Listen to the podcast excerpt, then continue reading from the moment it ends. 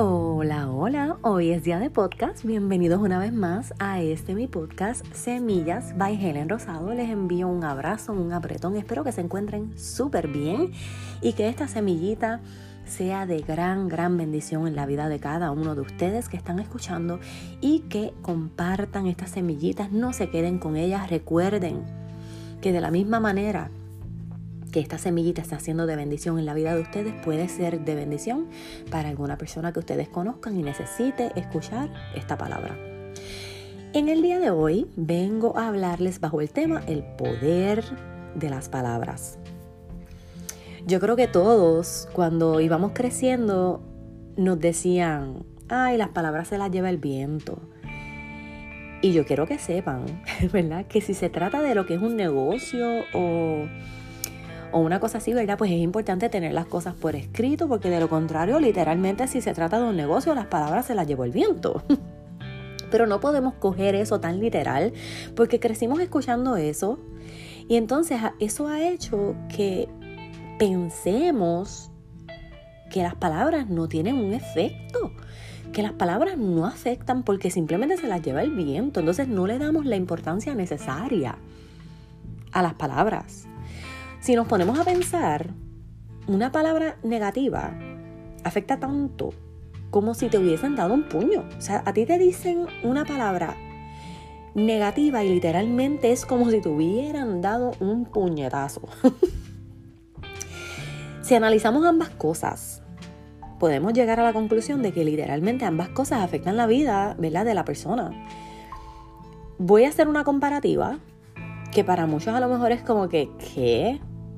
Pero lo voy a internalizar, ¿verdad? Lo voy a analizar para que podamos entender. Una persona que, por ejemplo, sufre de lo que es maltrato psicológico, se afectan emocionalmente, pues sienten, ¿verdad? Impotencia, miedo, inferioridad, entre otras cosas. Pues mis amores, una persona que sufre maltrato psicológico, en cuanto a lo que son palabras hirientes, se afecta emocionalmente también, porque de la misma manera siente impotencia, siente miedo, siente inferioridad, entre otras cosas. Las palabras tienen tanto poder, las palabras pueden sanar, las palabras pueden construir, las palabras pueden hacer que creamos y confiemos en nosotros mismos, pero de la misma manera pueden destruir, crear desconfianza, hacer que dejemos de creer en nosotros mismos. Necesitamos ser conscientes y tener demasiado cuidado de cómo le hablamos a quienes nos rodean. Yo les voy a poner un ejemplo. Por ejemplo, si tu hijo o tu hija hace algo mal, a veces, ¿qué les dice? Oh, qué bruta, qué bruto. Y a lo mejor lo haces en broma, pero tenemos que tener en cuenta que los niños no entienden lo que es sarcasmo. Entonces, por otra parte, si es que a lo mejor eres un niño que tiene problemas de conducta o que no se puede estar tranquilo, a lo mejor lo que decimos es, ah, es que eres travieso, es que eres traviesa. Entonces no entendemos que, por ejemplo, al decirle bruto o travieso a un niño, estás literalmente plantando en su mente y en su corazón que simplemente esa es su identidad, eso es lo que son. Si la palabra que usamos fue bruto, pues siempre, lamentablemente, porque yo sé que eso no es lo que a lo mejor estábamos buscando, pero sin darnos cuenta lo que le inculcamos fue, pues, ay, pues, no, que, que no son suficientemente buenos. Si lo que les decíamos era, ay, que eres travieso o es que eres traviesa, pues mira, estamos haciendo que crean que nunca se pueden portar bien, porque simplemente eso es lo que son. Es que yo soy travieso, es que yo soy traviesa no puedo portarme bien porque yo soy travieso o porque yo soy traviesa. Les estamos inculcando que esa es su identidad, que eso es lo que los caracteriza. Y por más que puedan mejorar sus actitudes, honestamente a lo mejor no lo van ni a intentar porque en su mente y en su corazón fue plantado que son traviesos. Muchas veces pensamos que eso aplica solamente con los niños y descuidamos la manera como le hablamos a nuestro cónyuge, a nuestra familia, a nuestros amigos y a las personas con las que interactuamos a diario. La otra vez yo fui al supermercado y estaba pidiendo una comida. La empleada que me estaba atendiendo literalmente me atendió bien, pero no fue nada ¿verdad? del otro mundo. Fue una manera regular, ¿verdad? Customer service, de servicio al cliente. Em, antes de irme, ¿verdad? Cuando me entregó la comida, le dije gracias por ser tan atenta. Mis amores, sus ojos, los ojos como esa mujer me miró cambiaron completamente. Me miró con emoción y me dio las gracias.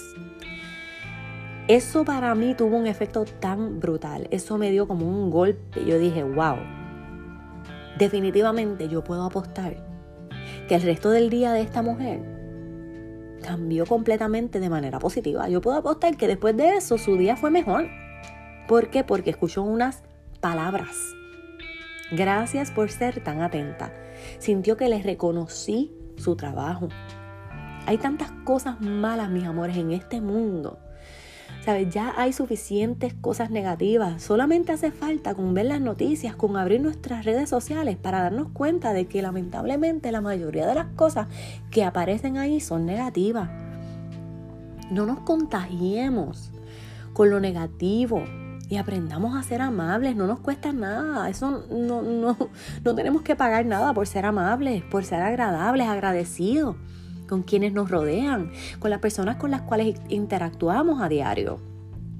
Una palabra agradable puede causar un efecto positivo en el día de esa persona que tal vez estaba teniendo un día bien pesado.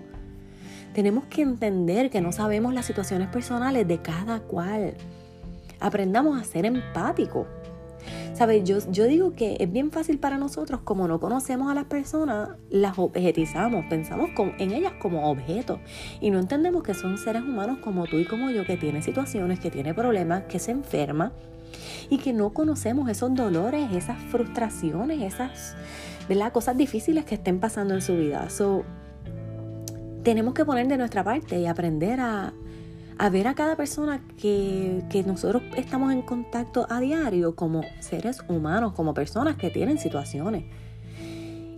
Y es bien, bien, bien importante que no nos olvidemos de hablarnos con amor a nosotros mismos también. Si no trabajamos con nosotros mismos, como yo había dicho en el capítulo anterior, si no trabajamos con nosotros mismos, ¿verdad? Y no nos cuidamos a nosotros mismos, pues entonces, ¿cómo pretendemos cuidar de las demás personas? La manera como nos hablamos a nosotros mismos también tiene un efecto negativo o positivo en nuestra vida. Aprendamos a hablarnos con amor. Cada mañana vamos a proponernos, ¿verdad? Decirnos al menos dos frases de motivación. Al principio yo creo que va a ser un poco difícil porque no estamos acostumbrados, pero yo creo que eventualmente según lo hagamos un hábito, va a ser cada vez más fácil poder encontrar esas palabras de amor que necesitamos escuchar para comenzar ese día con nuestro pie, mira, derecho, para comenzar ese día con una buena actitud, con deseos de llevar, ¿verdad? Palabras de aliento, actitudes de amor y de compasión a las demás personas que nos rodean. Porque es bien fácil contagiarnos con el odio que hay en el mundo y con las malas actitudes que nos rodean. Es bien fácil. Pero ¿saben qué?